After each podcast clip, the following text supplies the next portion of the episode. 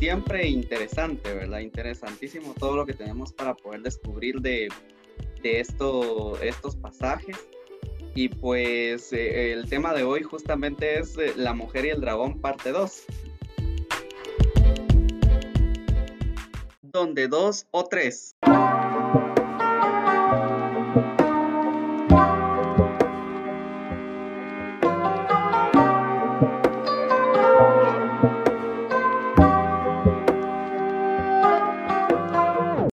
Ahí si tienen sus Biblias, eh, veamos ahí el, el capítulo 12 y cuando vio el dragón que había sido arrojado a la tierra, persiguió a la mujer que había dado a luz al hijo varón.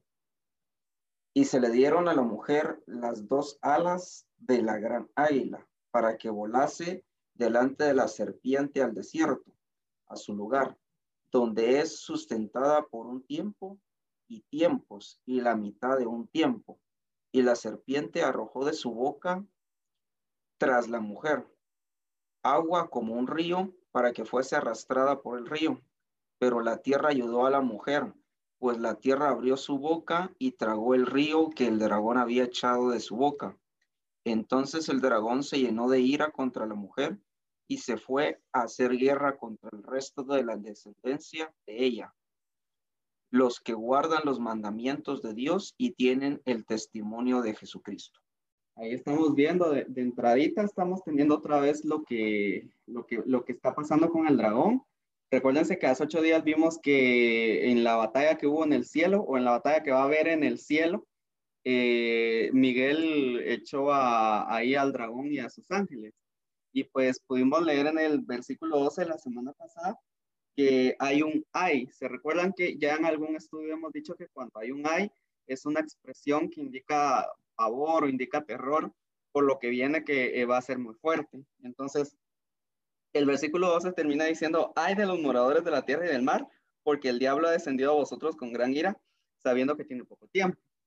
Ahora, en este pasaje, si se dieron cuenta, ya eh, nos dice cuál es el tiempo exacto que, va a hacer todo esto, que, que engloba lo del poco tiempo. Si se dan cuenta, dice un tiempo, dos tiempos y la mitad de un tiempo es decir, tres años y medio.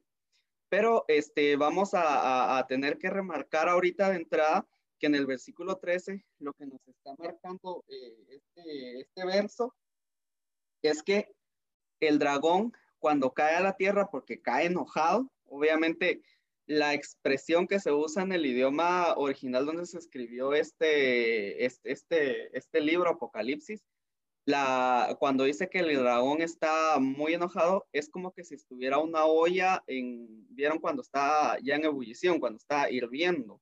Bueno, esta es la expresión que quiere dar a entender cuando dice que el dragón está eh, muy enojado, está encendido en ira.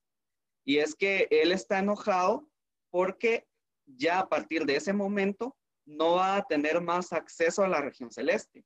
En este mismo momento, él puede acceder para irnos a acusar, porque recuérdense que habíamos visto que Satanás o el diablo o, el acusador, como le dicen algunos, este, accede para irnos a poner en mal. Y por eso era que necesitábamos a Jesucristo como abogado para que Él sea el que nos defienda, ¿verdad?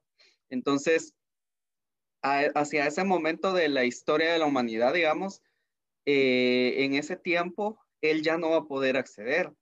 Y muestra de eso es la victoria que se celebra. Se recuerdan en los versículos anteriores al 12, decía que este, los moradores del cielo y, todos los que guardan el testimonio y todo, pues que se tienen que alegrar porque ya el diablo fue sacado y ya no va a poder llegar. Entonces, eso es una victoria inminente, obviamente otorgada a Cristo, que desde que Él murió y resucitó, esa victoria ya está declarada pero pues este, eh, por eso mismo el diablo está enojado, por eso mismo está en una posición como, como les explicaba, como de la olla que está en ebullición, eh, está así hirviendo, ¿verdad?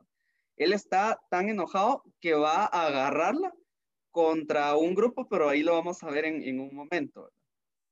Por el momento lo que dice el versículo 13 es que fue arrojado a la tierra y entonces empezó a perseguir a la mujer que había dado a luz un hijo varón.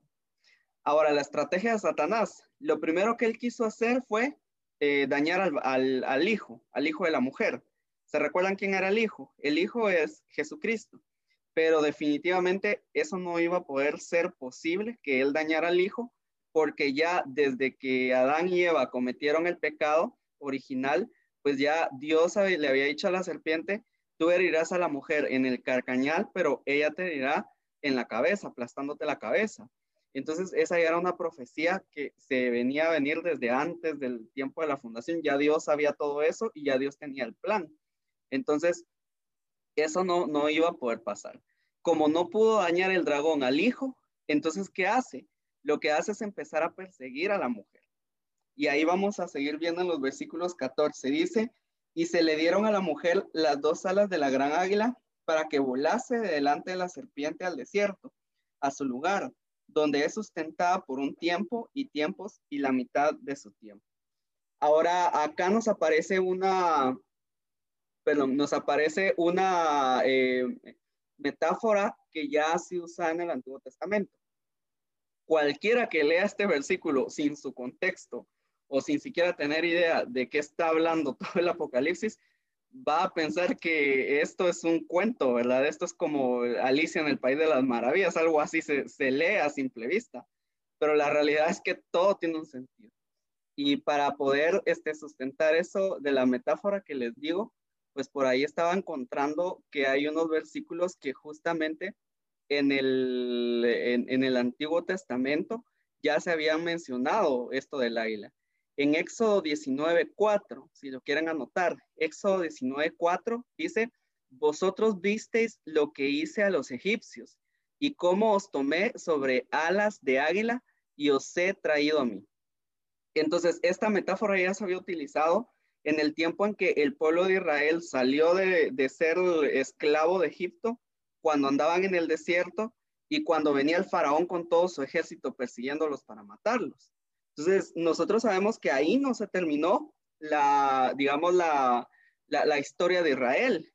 Y es, es interesante y es curioso que en ese momento Satanás estuvo detrás de ese evento, detrás de Faraón, queriendo matar a la mujer.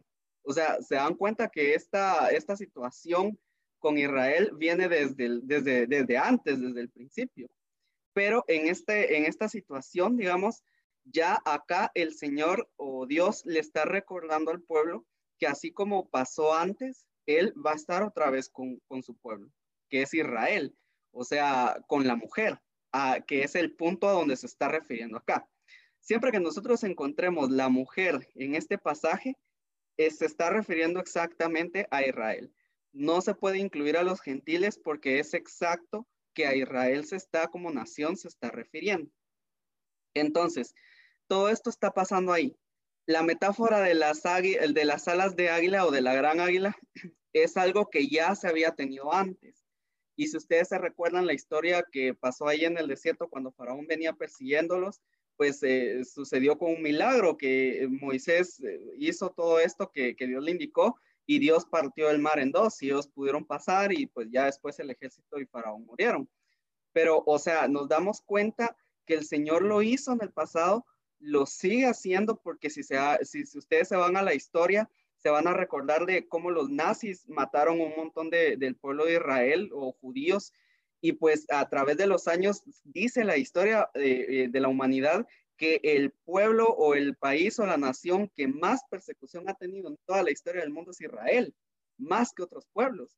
Entonces nos damos cuenta cómo esa pelea es constante, pero hacia ese momento del futuro pues la pelea va a intentar ser más fuerte, porque en ese momento el diablo ya viene bravo porque lo sacaron de la región celeste, porque ya no puede hacer lo que le gustaba tanto, que era acusar a todos los que creen en, Dios o en, Jesús.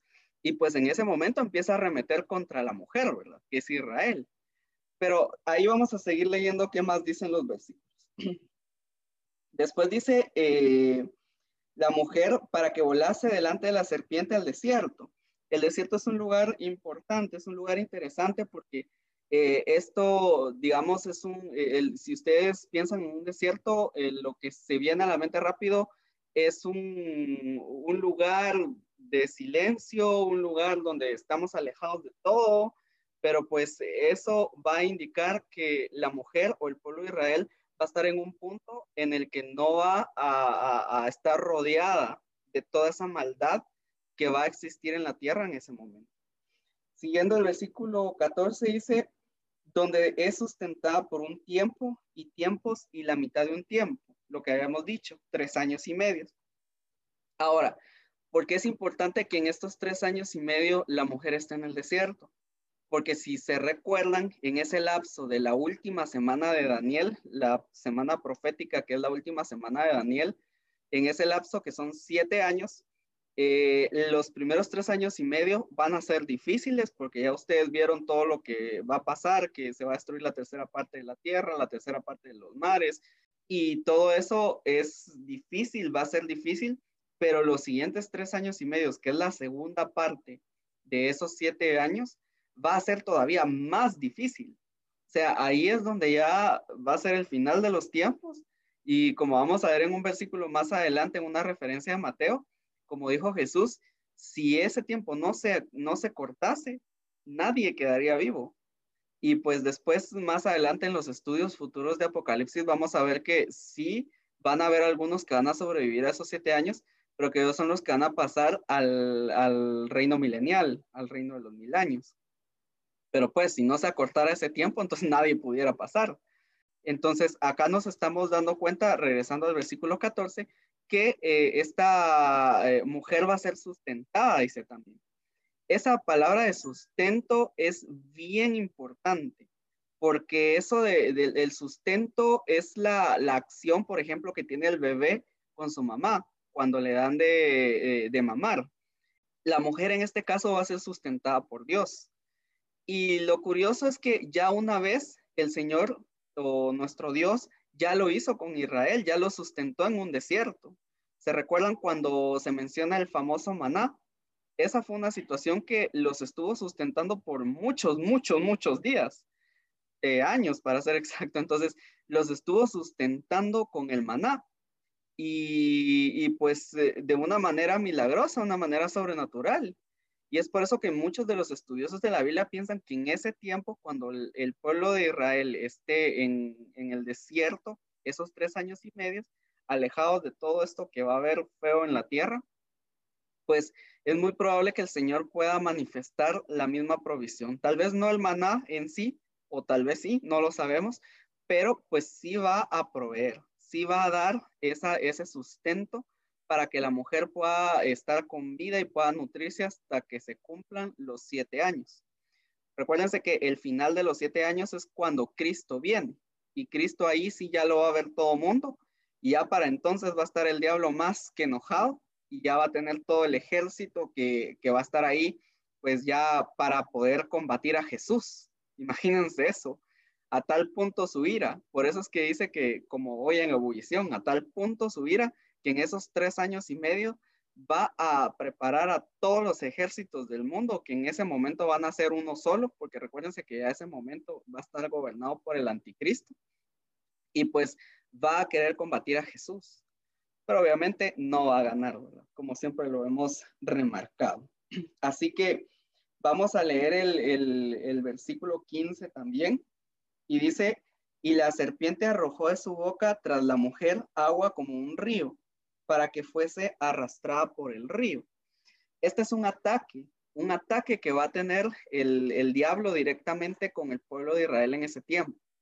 Así como lo tuvo en el momento que ellos iban saliendo de la esclavitud de Egipto y que venía el faraón con todos los carros atrás dispuestos a matarlos, asimismo en ese tiempo eh, se va a manifestar una guerra que él le va a hacer a la mujer. Ahora, es interesante que si nosotros vamos al Antiguo Testamento, hay varios versículos, ahora se los doy, hay varios versículos en donde, en donde vamos a, ver que esto del, del río ya se le ha dicho a otros ejércitos. Por ejemplo, en Jeremías 46, 7 al 8, ahí se refirió al ejército de Egipto como aguas de un río.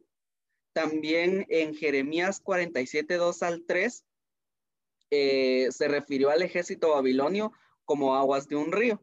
Y en Isaías 8, 7 al 8, se refirió al rey de Asiria como, un, como aguas de un río.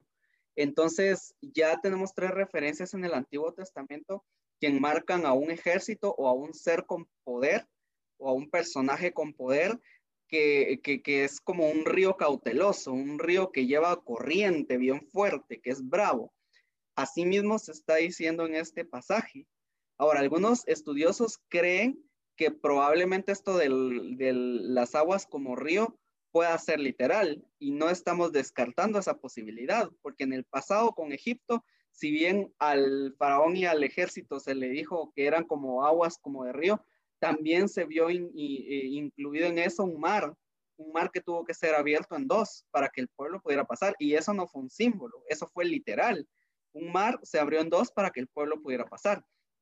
Entonces, en este versículo hay muchos estudiosos que piensan en esa opción, que tenga que ver con agua literalmente y que vaya a haber otro milagro como el que hubo en ese momento ahí en, en la huida que tenía el pueblo de Israel aunque yo personalmente me inclino un poco más al hecho de pensar que esas aguas de río se refieran más al ejército que Satanás va a comandar en ese momento. Porque si lo pensamos bien y en el siguiente capítulo, el capítulo 13, nos vamos a ir dando cuenta que se va intensificando la situación para, para digamos, para el mundo. Entonces yo creo que ese ejército va a ser, eh, digámoslo así, fuerte, muy fuerte, porque es un ejército mundial. Entonces, probablemente a eso se esté refiriendo. Y saben algo, ahora les voy a decir el, pasaje de Mateo que, que les había mencionado. El pasaje de Mateo nos va a ayudar un montón porque ahí en ese pasaje Jesús hizo una profecía, fue un, un, sermón profético que él hizo específicamente de este tiempo. Y ese pasaje es Mateo 24, del 15 al 22, y dice así, por tanto, cuando veáis en el lugar santo la abominación desoladora de que habló el profeta Daniel, el que le entienda, entonces los que estén en Judea huyan a los montes. El que esté en la azotea no descienda para tomar algo de su casa, y el que esté en el campo no vuelva atrás para tomar su capa. Mas hay de las que estén en cinta y de las que críen en aquellos días. Orad pues que vuestra huida no sea en invierno ni en día de reposo porque habrá entonces gran tribulación, cual no la ha habido desde el principio del mundo hasta ahora, ni la habrá. Si aquellos días no fueran cortados, nadie sería salvo, mas por causa de los escogidos, aquellos días serán cortados. Entonces, ese sermón profético que Jesús recitó en ese momento es un sermón que se está refiriendo a este tiempo exactamente este tiempo en que el dragón cae a la tierra, en que se enoja un montón y arremete contra la mujer. Por eso le está diciendo Jesús ahí a los judíos, hay de aquel día en que eh, en el templo entra la abominación. ¿Cuándo va a ser ese momento en el que en el templo va a entrar la abominación? Va a ser el momento exacto en que el anticristo se proclame Dios de este mundo y tome el lugar verdadero de Dios, o sea, del Dios verdadero él se ponga en el trono y diga que lo tienen que adorar porque Él es el Dios. Entonces, eso lo vamos a, empezar a ver a partir del capítulo 13, porque aquí justo a la mitad de los siete años es donde pasa eso. Los tres años y medios primero era de falsa paz o de una falsa estabilidad, aunque nos dimos cuenta que igual el mundo sufrió, porque pues eh, hay muchos eventos en donde se va destruyendo la naturaleza y todo, pero acá ya a partir de que el diablo cae del cielo, entonces está la situación en que ya eh, eh, le obliga, me imagino yo, le obliga al anticristo para que él se proclame Dios y lo adore. Entonces, eh, esta es la situación que Jesús les estaba diciendo. Cuando ese momento llegue, porque en ese momento el, anticristo va a, a, entrar al templo, recuérdense que ya hace punto el, el, el templo que, que lloran tanto los judíos hoy día, ya va a estar reconstruido otra vez. Entonces, cuando el anticristo se proclame, va a abominar el templo, la pureza, la, santificación del templo, porque pues es, ese es el diablo mismo el que va a estar haciendo eso. Entonces, cuando eso empiece, les decía Jesús, ahí van a tener que correr, ahí van a tener que, eh, tienen, tienen que hacer lo que, lo, lo que sea para salvarse Por eso es que les dice, si están en el campo, no regresen por su capa, si están en la azotea, no bajen a traer nada, si están en tal lugar, no hagan nada, agarren la carrera y váyanse corriendo, porque esa es la situación. Por eso dice, hay de las que están en cinta y si está embarazada, ¿cómo va a salir corriendo? O sea, o hay, hay de las que crían en ese momento. O sea, esa es como una expresión que él tiene, no está diciendo exactamente que las embarazadas no se van a salvar, sino que es una expresión de lo difícil que va a ser ese tiempo. Y vamos a darnos cuenta que va a ser en gran medida muy difícil para todos, no solo para Israel, sino para los creyentes que hay en ese momento, porque recuérdense que aparte del pueblo de Israel, va a haber gente gentil que va a tener el testimonio de Cristo que probablemente va a escuchar a través de los 144 mil o de alguna manera va a escuchar y no va a querer ponerse el, sello de la bestia. Acá el sello de la bestia va a entrar en vigor a partir de estos tres años y medios que vienen en adelante. Entonces, es una situación solo para que nos vayamos ubicando en la historia, porque es que a veces se piensa que tal vez en este punto ya el sello fue obligado, ya todo fue, eh, porque ya lo vimos en algún capítulo, pero recuérdense que en este momento, digamos, de la historia del futuro, no se ha obligado a nadie a usar el sello. Hasta ese momento todo está tranquilo, digamos, por así decirlo, con el anticristo. Pero ya después de este momento hay una persecución bárbara y ahí sí ya va la muerte, va para todos los que no quieran ponerse el, sello. Entonces, esa es la ira que tiene Satanás y, la forma en que lo va a empezar a sacar, ¿verdad? Entonces, eh, ahí nos damos cuenta que pues eso nos dice el versículo, eh, o bueno, la referencia de Mateo es por estos versículos. Entonces, que justamente por eso en el versículo 15 eh, dice que, o en el 14 y el 15 dice que ella huye, ella corre al desierto porque pues necesita huir de esa guerra que Satanás le ha declarado. Ahora vamos a ir al, al versículo 16, eh, pero dice, pero la tierra ayudó a la mujer, pues la tierra abrió su boca y tragó el río que el dragón había echado a su boca. Bueno, esto no es que la tierra vaya a, hacer algo, o que la madre naturaleza, como dirían algunas sectas por ahí, nada de eso. Esto sencillamente lo que quiere dar a entender es que Dios va a tener cuidado.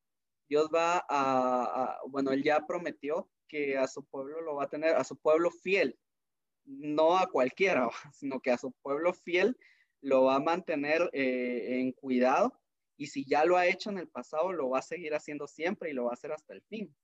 Por eso es que nosotros muchas veces nos llenamos la boca en decir que tenemos un Dios que es el mismo de ayer, el mismo de hoy y el mismo de siempre.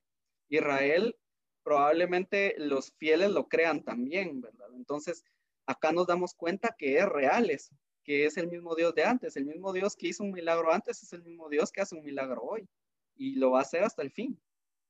Entonces, acá nos estamos dando cuenta cómo Dios ayuda a la, mujer, a, Israel, lo ayuda y, le va a, guardarle toda esa pelea que Satanás va a querer hacerle a, ella, ¿verdad? O, al pueblo, por así decirlo.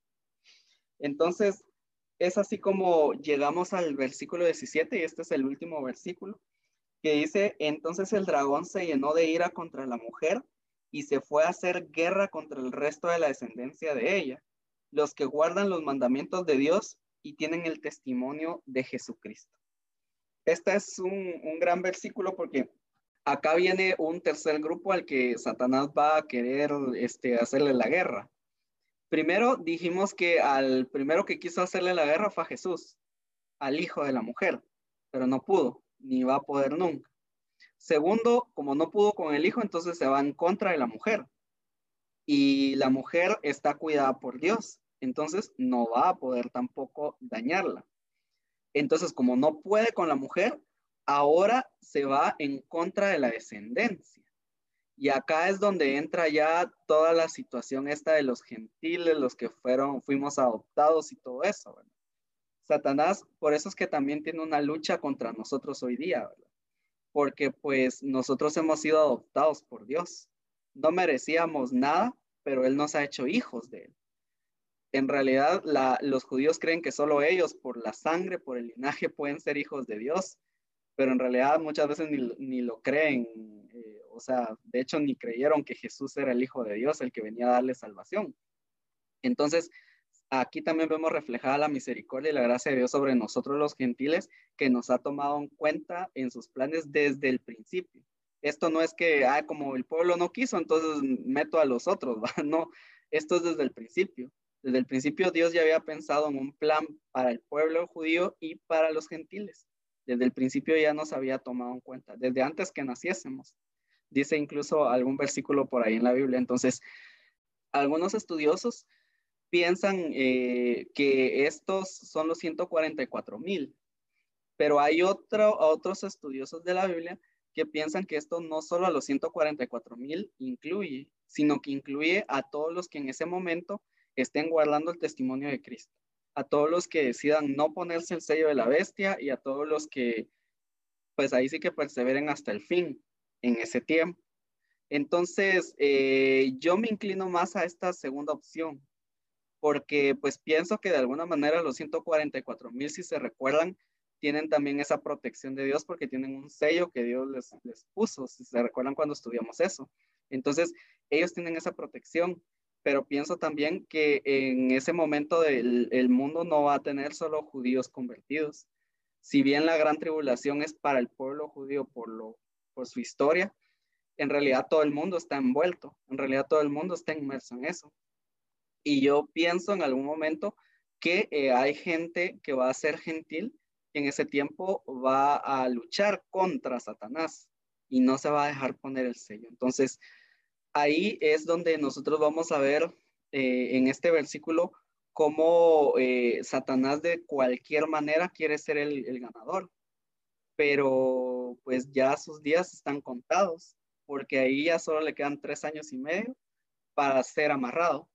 Recuérdense que es amarrado Después pasan mil años en donde Cristo reina aquí en la tierra y es vuelto o otra vez lo vuelven a desatar. Eso lo vamos a ver después. Eso otra vez lo vuelven a desatar y él va a querer hacer su último intento, pero en realidad ya no va a poder hacer nada y más bien va a ser juzgado y va a ser echado al lago de fuego por siempre, que es el infierno ya abierto. Entonces, es una situación bien compleja, es un estudio que tenemos que eh, sentarnos a analizarlo bien entonces, eh, con esto, pues estamos terminando el estudio de hoy, que es la mujer y el dragón, parte 2. Y con eso terminamos el capítulo 12.